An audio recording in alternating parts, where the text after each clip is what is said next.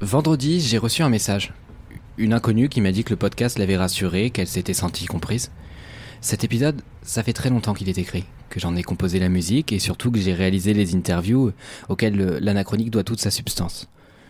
Des mois sont passés, des mois de pandémie, deux stages, un mémoire, une alternance, un Covid, un nouveau studio de podcast, des piges et quelques dettes de sommeil plus tard, je suis là. Avec un épisode paradoxal. J'ai le sentiment que j'ai jamais été aussi proche de ce que je voulais devenir professionnellement. Je suis entré dans le journalisme parce qu'on me fait confiance, parce que j'ai appris, parce que, parce que j'ai de la chance aussi. Et pourtant aujourd'hui, je suis de retour après de longs mois de doute, de culpabilisation parce que le sujet que je vais traiter est sensible, euh, qu'il est de plus en plus traité d'ailleurs et que je me sens un petit peu responsable de ce qui va être dit. Beaucoup de médias sont en crise. Ça, on vous le bassine depuis un moment. Crise économique, bien sûr, mais aussi politique. Et je crois que ces dynamiques se sont intensifiées. Europe 1, Science et Vie, CNews et dans une moindre mesure bien d'autres médias qui piétinent allègrement le journalisme. Plus ça clive, plus ça clique. Comme tant d'autres jeunes entrants dans le monde des médias, je n'ai pas envie de m'asseoir sur mes principes pour faire mon travail. J'ai pas envie de faire mon travail dans le stress, de me justifier quand je quitte mon poste à l'heure définie sur mon contrat, de prendre le minimum syndical pour de la clémence parce que mon métier est ma passion. En bref, comme tout le monde, j'ai peur. Je veux bien faire mon travail, mais je veux le faire dans des bonnes conditions. Et c'est aussi pour ça que cet épisode a mis autant de temps à sortir.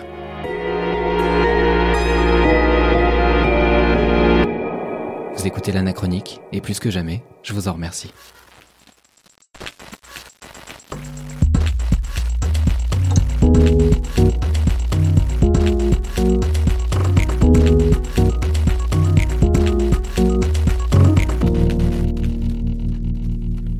L'anachronique épisode 3, partie 1, les fourmis rendent l'antenne. Maintenant j'en suis certain, ma carrière s'accompagnera de doutes. Qu'elle soit longue, courte, hasardeuse ou prévisible, que mes parents en parlent avec fierté à la caisse ou qu'elle trouvent toutes les pirouettes pour esquiver le sujet, je sais que quand il faudra parler de cette carrière, je ponctuerai mes phrases de peut-être et de et si et d'autres expressions conditionnelles. Alors bien sûr, c'est le lot de beaucoup de gens de ma génération, l'insouciance ça fait un moment qu'on s'en passe, mais choisir le journalisme c'est accepter l'incertitude et une forme de compétition. Alors il faut garder en tête que ce choix du journalisme n'engage rien, qu'on n'a pas à rentabiliser ses études. Vouloir payer ses factures avec un métier dans lequel on s'épanouit davantage que celui pour lequel on a été formé, ce n'est pas déclarer forfait. Justine Rex, que j'avais reçue dans l'épisode précédent, avait très justement titré un article sur le sujet. Arrêter le journalisme pour apprendre à vivre. Parce que oui, on peut se lasser du métier passion, on peut se lasser des promesses, on peut se lasser de cet écart croissant entre le métier dont on rêve et les conditions pratiques dans lesquelles on l'exerce. Dans cet épisode, vous entendrez Morgane qui pensait quitter le monde de la télé et de la radio avant que la crise sanitaire ne se mêle de sa reconversion. Vous entendrez Laura qui, après de longs mois de recherche d'emploi et quelques mauvaises expériences, a décidé de jeter l'éponge et de faire une croix sur le journalisme. Vous retrouverez aussi Laurie, Justine qui ont encore beaucoup à dire sur le sujet après leur intervention sur la pige. Et vous me retrouverez aussi en tournée à Strasbourg pour mon seul en scène qui, non, je déconne, euh, les métiers bouchés dans des secteurs hyper concurrentiels gouvernés par l'ego, ça ne m'intéresse pas.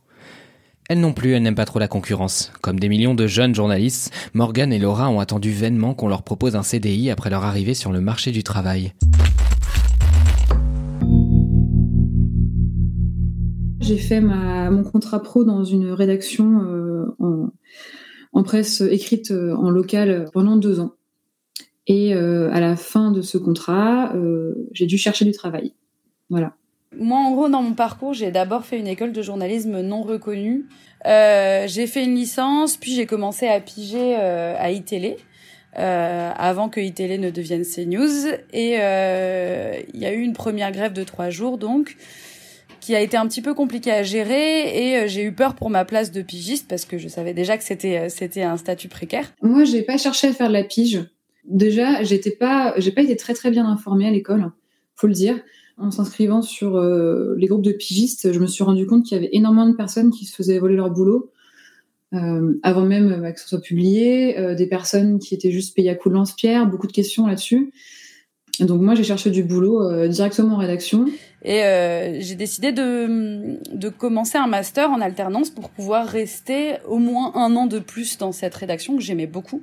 je me suis installée à Paris parce que j'estimais qu'à Paris j'avais plus de chances de trouver un boulot ce qui n'était pas vrai. Euh, et j'ai cherché du travail pendant euh, un an et demi. Et puis il y a eu l'histoire que sûrement euh, beaucoup connaissent de, de, cette grève d'un mois, grève grève complètement dingue à iTélé, qui est devenue CNews. Donc là, ça a été ma première expérience difficile en tant que journaliste. C'est la grève la plus longue de l'histoire d'ITélé. 16 jours que les salariés ont abandonné l'antenne. Les journalistes réclament une charte de déontologie, ainsi qu'un directeur de la rédaction indépendant de l'actionnaire principal. Ce qui a mis le feu aux poudres, c'est l'arrivée de Jean-Marc Morandini. L'animateur a été mis en examen pour corruption de mineurs aggravée, après des plaintes déposées par de jeunes hommes pour des faits remontant aux années 2009-2013. J'ai évidemment pas pu partir, même si je l'aurais souhaité parce que je ne voulais pas faire partie de CNews, mais j'y suis restée parce que mon alternance devait se terminer. Euh, donc j'y suis restée jusqu'à la fin et euh, de mon alternance et j'ai été remerciée gentiment euh, en 2017, du coup, on m'a dit, euh, on m'a dit, c'est bien gentil, mais euh, mais maintenant que c'est terminé, on ne veut plus de toi car tu as été gréviste. Donc voilà. Donc moi, j'ai fait une entrée assez fracassante dans le milieu du journalisme. Disons que tout de suite, j'ai compris dans quoi je mettais les pieds et j'ai compris que ça allait pas être évident, que c'était pas un milieu où on te on te faisait des fleurs, quoi. J'ai eu, je crois, un ou deux entretiens. et des, des, choses aberrantes. On me proposait d'être payé 5 euros l'article euh, en me disant que de toute façon, c'était pas du grand journalisme, j'avais juste à reprendre des dépêches euh, sur des trucs people et, euh, et qu'il fallait pas que je me prenne la tête et que c'était bien payé pour ce que c'était quoi. Donc euh, j'ai pas j'ai pas donné suite à ce genre de choses. Et et au bout d'un moment, j'ai arrêté de chercher en fait. et puis ensuite, j'ai eu la chance d'intégrer ensuite une radio, une grande radio généraliste française populaire euh, en 2017, du coup, à la suite de, de mon expérience à CNews, euh, dans, dans, laquelle je suis restée deux ans et demi à peu près, et dans laquelle j'étais aussi pigiste. Voilà, moi j'ai toujours été pigiste toute ma vie, sauf mon alternance, mais sinon j'ai fait que de la pige. Suite à quelques annonces que j'avais vues où ils demandaient à des journalistes d'être aussi développeurs web, en gros, euh, j'ai euh, entamé des démarches euh, sur les formations développeurs web. Euh, j'ai discuté beaucoup avec un ami qui est développeur depuis dix ans et il m'avait dit euh, qu'il m'accompagnerait à la sortie de cette formation euh, pour m'aider à, à, savoir sur euh, ce sur quoi continuer à me former. et du coup, pendant le confinement, on a beaucoup discuté. Lui, on avait marre de son, de son statut de freelance, parce que c'est pareil, d'un point de vue précarité, on est pas mal. On s'est dit, mais si on montait une boîte, quoi? On monte une boîte avec quatre amis, tous plus ou moins en reconversion, tous un peu le ras-le-bol de pas trouver de boulot, de c'est peut-être cliché, mais je pense qu'il y a eu beaucoup de gens qui ont, eu ce genre d'électrochoc au, moment du premier confinement. J'ai arrêté le journalisme en janvier 2020, donc euh, très peu de temps avant la crise euh, sanitaire. J'étais, je pense, lassée euh, et fatiguée du rythme euh, que m'imposait ce métier dans le sens où il y avait des mois avec et c'était des mois généralement très très très denses où il fallait parfois que je me lève une semaine entière euh, voire un mois entier à euh, minuit pour commencer à 1 heure du matin. Des, des rythmes des rythmes assez fous et en fait quand c'est quand c'est ton quotidien ça va mais quand c'est une fois de temps en temps une semaine de temps en temps en fait ton rythme il, il change en permanence et ça c'est très très compliqué à gérer. J'ai aussi été fatiguée du manque de reconnaissance et du fait qu'en tant que pigiste, on est juste un, un pion qui remplit une case vide de temps en temps, mais en fait, on, on, a du mal à faire partie intégrante de la rédaction. Et puis envie de faire un métier aussi où je me sentais un peu plus proche des gens. Et c'est vrai que j'ai été très déçue du journalisme comme moi je le faisais, c'est-à-dire que moi j'étais vraiment beaucoup en rédaction. Je sortais pas quasiment. Euh, je passais un peu mes journées entières devant mon ordinateur à, à lire des dépêches, à, écrire des sujets, à passer des coups de fil, euh, à faire du montage, à faire de la préparation, à papoter euh, avec mes collègues. Et en fait, on fout pas le nez dehors pendant 7, 8, 9, 10 heures d'affilée. Et euh, c'était pas ce pourquoi j'avais voulu faire ce métier-là, quoi. Le problème, c'est qu'on est tellement sur le marché du travail, on est des milliers, on, tous les ans, des milliers de personnes sortent d'école de journalisme, ce qui fait qu'on a tous quelque chose de mieux que l'autre mais on veut des gens qui, qui, qui abattent du boulot, euh, qui rechignent pas à faire des heures supplémentaires. Enfin, de toute façon, on n'a pas d'heures supplémentaires, mais bon, bref. Euh, qui rechignent pas à travailler, à cravacher euh, et qui se taisent. Et je pense que c'est ça qu'on cherche en fait des messages euh, en pleine nuit, euh, des appels en pleine nuit. Bon, ça c'est un peu le, c'est un peu la vie d'un journaliste, hein.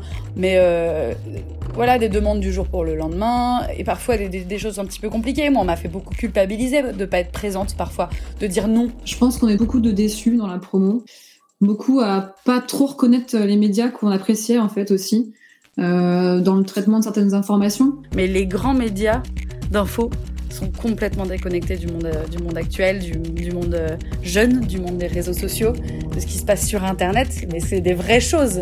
Ils continuent aujourd'hui d'avoir un regard moqueur sur la jeunesse et la manière dont la jeunesse vit sa vie aujourd'hui. Euh, les, nouveaux, les, nouveaux les nouvelles manières de communiquer, les nouvelles manières de créer euh, du contenu. Et en fait, tant qu'ils resteront complètement critiques sur ces sujets-là, pour moi, ils seront complètement à côté de la plaque. La manière dont on est traité et la manière dont on parle des sujets de société, je me dis qu'il y a vraiment quand même quelque chose d'assez ambivalent.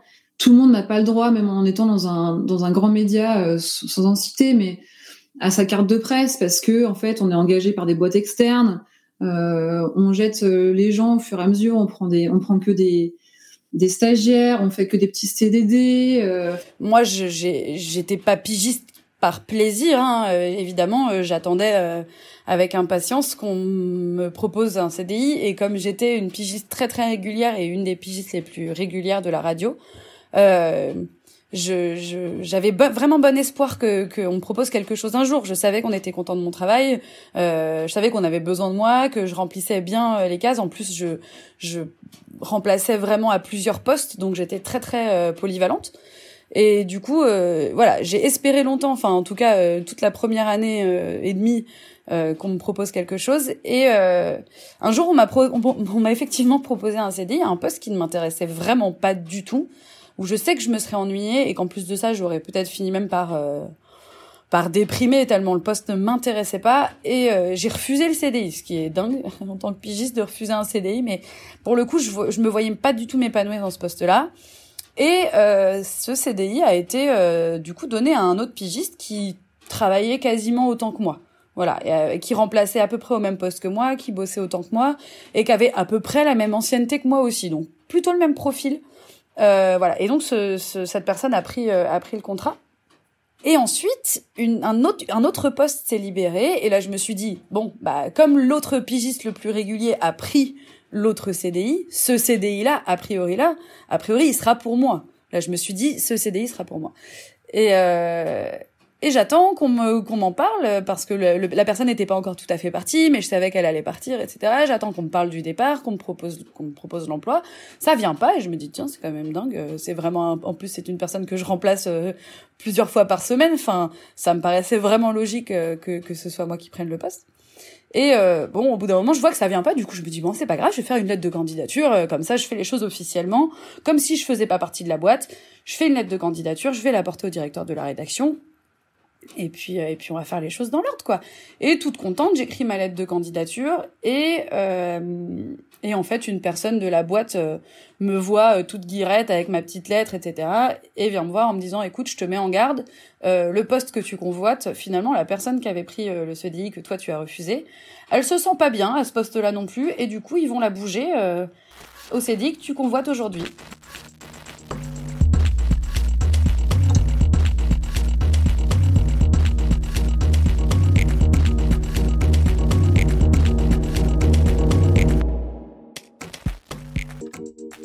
Et moi, je me dis, bah, c'est quand même dingue, quoi. c'est quand même dingue, voilà. Euh, cette espèce de jeu de chaise musicale un peu compliqué. Donc, la personne avait pris un CDI en matinale que moi, j'avais refusé. Finalement, ne, se sentant pas bien en matinale, va être bougé au poste que je convoite le soir. Et là, du coup, c'était un peu la désillusion. J'ai quand même été reçue pour euh, un entretien. Et l'entretien se passe, je, je m'en sors bien, voilà, je donne mes motivations. Bon, j'étais avec des gens que je connaissais bien, avec qui je travaillais depuis longtemps. Et à la fin de l'entretien, on me dit euh, bon voilà, on te cache pas que finalement euh, ça sera telle personne qui prendra le poste. Euh, voilà, on préfère te le dire. Et du coup là, je me suis rendu compte qu'en fait, en fait, ça faisait une heure que j'étais à un entretien, ça faisait une heure qu'on me laissait déballer mes motivations, etc. pour finalement me dire que la décision avait déjà été prise. et que tout ça c'était juste pour rien, c'était presque même que pour me faire plaisir en fait. Là j'avoue que là j'avoue que je me suis dit waouh, il y a quelque chose qui m'échappe.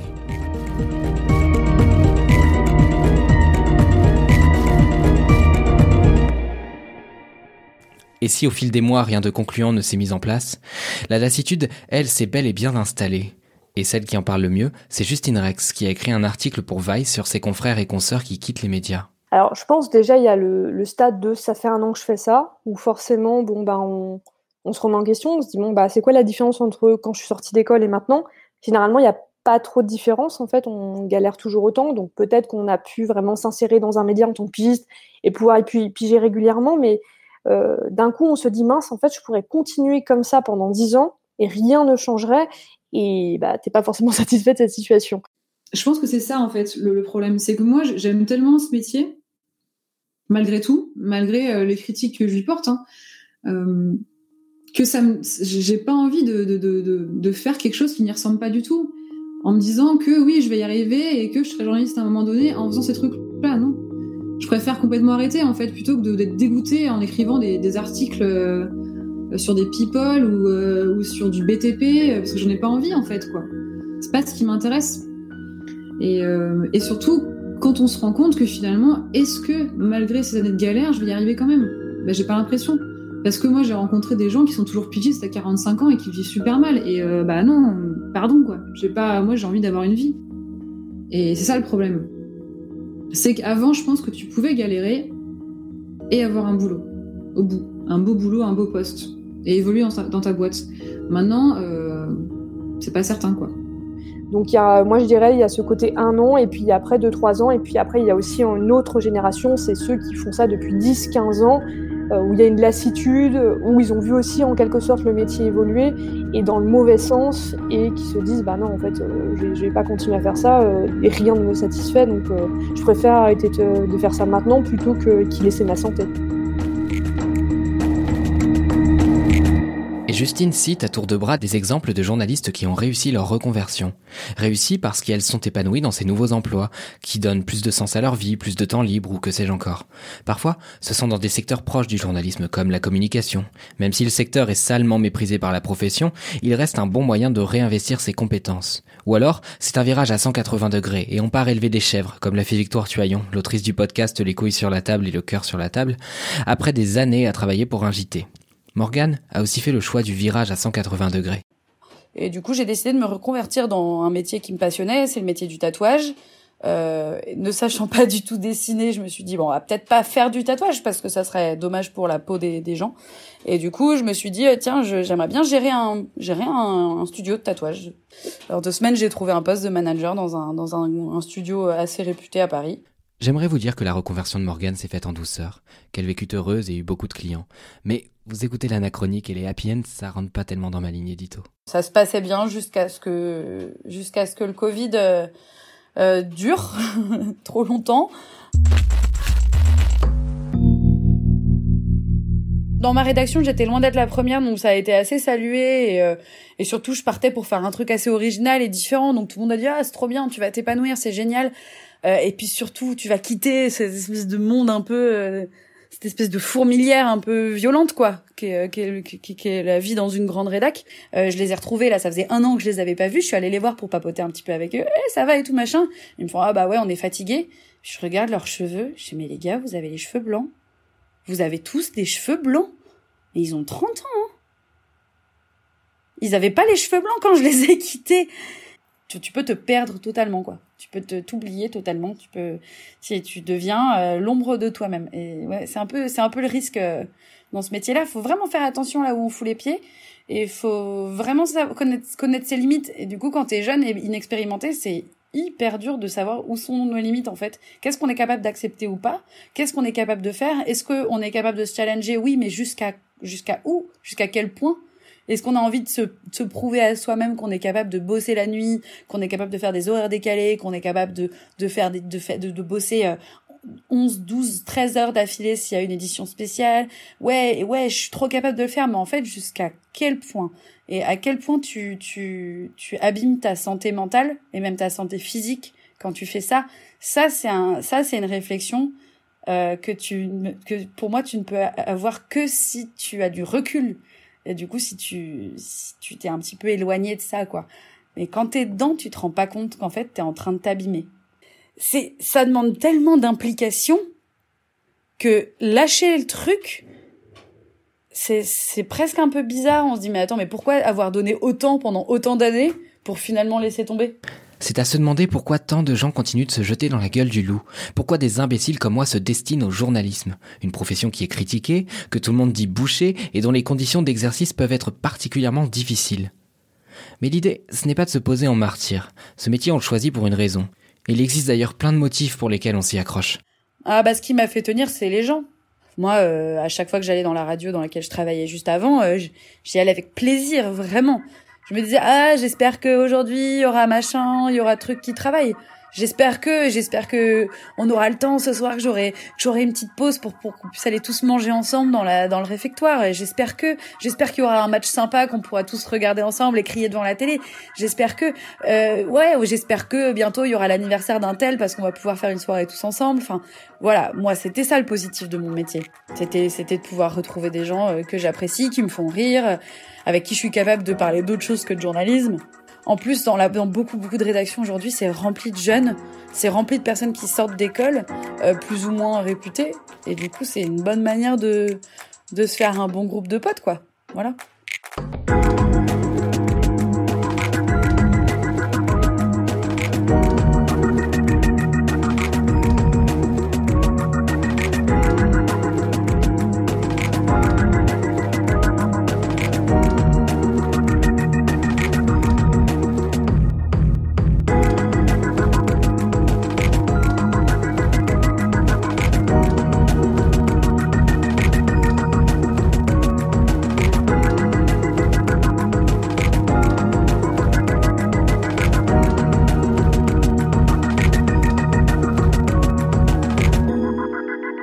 Ces attentes, ces projections, on en parle dans la deuxième partie de cet épisode 3, Les fourmis rendent l'antenne. Cet épisode a été écrit, produit et réalisé par Mathis Grosso. L'Anachronique est un podcast indépendant sur les errances des journalistes, à écouter sur toutes les plateformes de balado-diffusion.